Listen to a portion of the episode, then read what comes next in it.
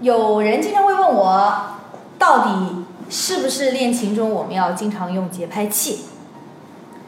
好像说这个节拍器的运用呢，能让我们感觉到一个非常机械的一个拍子在打。很多小朋友呢特别不喜欢用这个节拍器啊，但是呢它是非常必要的。嗯，这个节拍器呢，首先啊，这是在一八一六年的时候，这个梅氏奥地利人发明了现在我们看到的就是一个。这样三角形的这样的，会有一个摆动的这么一根针的这个节拍器。其实如果看看贝多芬的墓碑，就是一个节拍器的这样的一个形状啊。他当时呢，刚刚发明了这个以后呢，因为贝多芬已经失聪了，他已经耳朵听不太见。但是呢，这个节拍器的发明对他的作曲呢，其实是有了很大的帮助。也就是说，他能够非常清晰地标清楚。他的曲子需要在什么速度里面完成？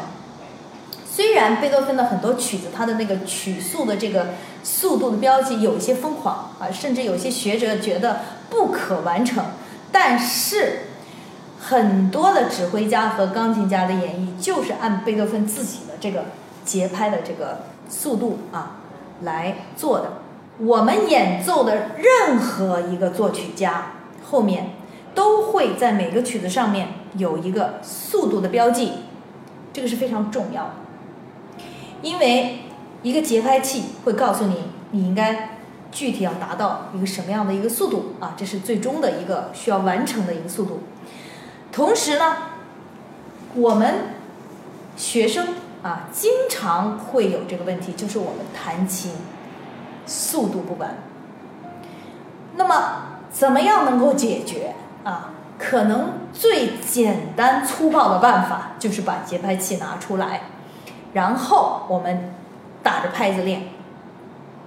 甚至呢，有的时候十六分音符弹不清楚的时候，每个音都打出来啊，哒嘎哒嘎哒嘎哒嘎，就像每一个音放在一个格子里面，这样会不会弹琴变得很机械呢？我可以告诉你，一个乐感的人。你再用节拍器，你也不会变成机器的，所以放心啊。当然了，不能够就是那么简单的就把它弹成像节拍器这样每个音。最后你要关掉这个节拍器，或者感觉说要把这个节拍器吞进去，要让它成为你身体里的一部分，就是音乐要有脉搏。旋律和节奏是它最重要的部分，就像我们的心脏一样的。如果我们的心脏跳的不稳的话，你会很不舒服。